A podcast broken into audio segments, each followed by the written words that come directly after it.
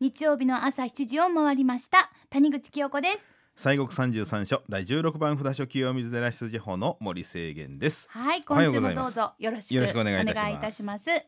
さあ今日も始まりました西国三十三所トリップアラウンド33この番組は近畿2府4県と岐阜県に点在する33箇所の観音信仰の霊場の総称である西国三十三所これらの霊場を札所とした巡礼は日本で最も歴史がある巡礼業で現在も多くの参拝者が訪れていますその西国三十三所一つ一つ魅力を含めご紹介していこうというものではいございます、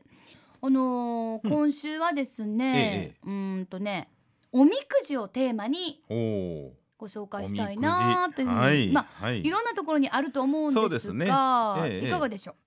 あのーまあお寺確かに今おっしゃったようにあのおみくじ大体まああるんですけれども、はいまあ特にですけども、えー、京都市にあります第十七番札所清水の次ですね。はい十七番札所の札楽さん六原光次さんでございます。う札楽さんっ はい。ていうには六そうな原んです光司さんの前にはそれがついている、ええまあ通称六原さんっていうんでね。そうですねえ六原さんはい、うんあのこちらはね、えー、生年月日と性別で占う開運水明のおおみくじというのがあります。知ってるこないだ行ったらもうみんなこれしてありましたあ、そうですか。はいねえ、あのね、まずあのうん毎年2月の4日から次の年の2月の3日まであーの1年、旧暦的なそうですね、旧暦の1年ですな、うん、の運勢をおまあ占うことができると。はいで、えー本堂のおところに受付がありましてね、うんで1枚400円なんですけれども、はいはいそうでした、えーそうでしたそうなんですただ気ぃつけなあかんのは88歳以上と13歳未満のお子さんはおみくじできま せんはい、ちょっと微妙、えーなんだそうでうす、ん、もうあの理由は聞きませんはい何しかそういうもんですらしいではいす、そういうもんですそういうもんです、ははいい、はい えーえーなんですってさあうんまああの開運水明おみくじ、はいということは市中水明そうですねということですかねはい、それを元にしたおあうのん占いということですいやなんかあるようででも、はいそのまあお寺さんの中でやるっていうのは、うん、あの珍しいのかなあ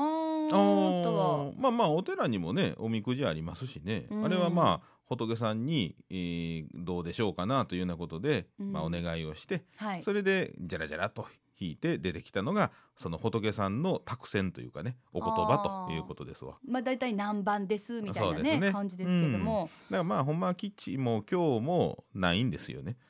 うん要はのそうですね今日でもうーんまあお前頑張れというまあ今日もある気ぃつし、けろってことですそねうそうです、うん吉でも大吉とかでもね、うんぬかるんだらあんた大変やでっちゅうのもありますしね、うんまあでもうんそういうふうに、なんかまあ物は取りようみたいな言いそうです方ねしますけれども、うでもまあその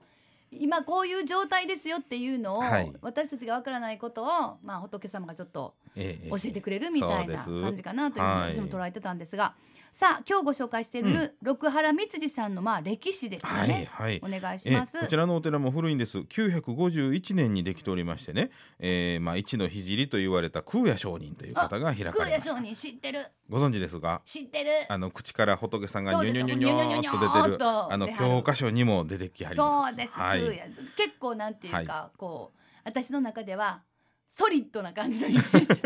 そう なるほんどかソリッドなイメージソリッですドだねはいうんイメージです、えーでもね当時その京都で、まあ、疫病が流行りましてねあーえーで村上天皇さんがその病気病魔を退散させるようにこの空也上人に、まあ、命じられましてですね、うんうんでそのお空也上人は、まあ、自分で自らあー十一面観音さんを彫りましてはい、でその仏さんを、まあ、車に乗せましてですねうんで都を行脚したんですって。あ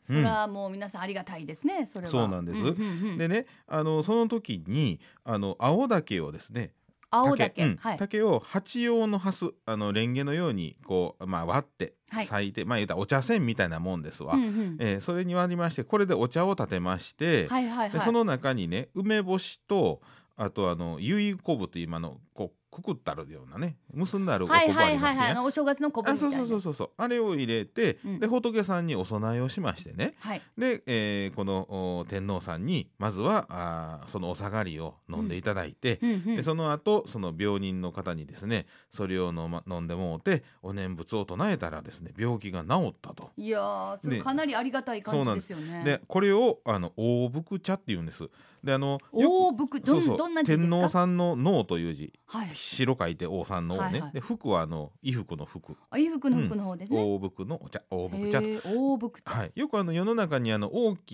い服大福と書いて大福茶っていうのもあのようありますわね。うんけど本来はこの大福茶帝も服されたお茶とああいうこそっとでちの意味がそうなんですわかこう大きい服の方がなんか縁起いい感じになって そうそうそううーんお恩は一緒ですけどねそうですね、ええはいはい本来はそのの帝が服されたということで。うんうんうんでまあそこれれほどありがたいそうですでそれでまあ病名病気がね沈静化静まったということで、えそういうまあ合利益があるということで今もねお正月の三が日はあの六原光さんでねあの出してはるんです。大福茶を、はい、あららららお正月のね。それちょっとねいただきに行かなきゃいけませんね、ええええええんそんうです。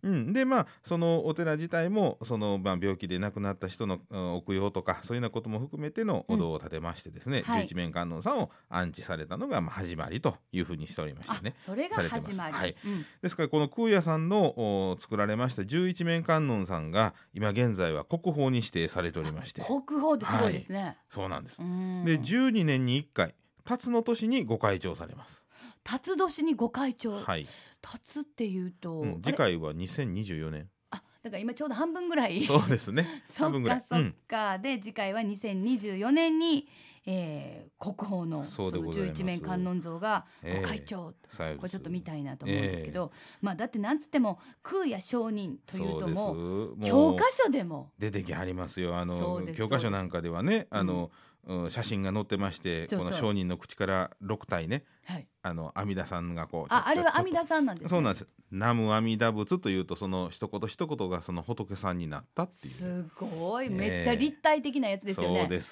そうそうほんで私がその時に見た顔がソリッドなソリッドなイメージですよ なるほどねうんえーまあ、この空也さんもあの、まあ、念仏を唱えながらですね、えー橋を架けたり井戸を掘ったりこうあの諸国暗議しながらねあのうん人々をこう助けてはった方なんですけれども、うんあので醍醐天皇さんのねあの2番目の王子第二王子として生まれられたというふうに伝わっておりますただね空也さんのねその辺のあの出自のそういうのは結構分からへんのですわ。あーちょっと謎めいているうんそうとないんう、ですえーけどまあ醍醐天皇の第二王子というふうにあの六原光さんでは伝わってるそうでございますのであはそうですかうんうんうんい、そうらしいですよ。うーん、そうか。え空也商人ーね。そうです。さあ、その他に、うん六原光司さん見どころっていうのはいかがですか。そうですね。あのね六原さんはねたくさん仏さんがね、うんあの残ってあの本当に幸いに、えーたくさんの仏さんがおまらあれやまっす。ぱり歴史はいがあると、そのやっぱ火事とかねそ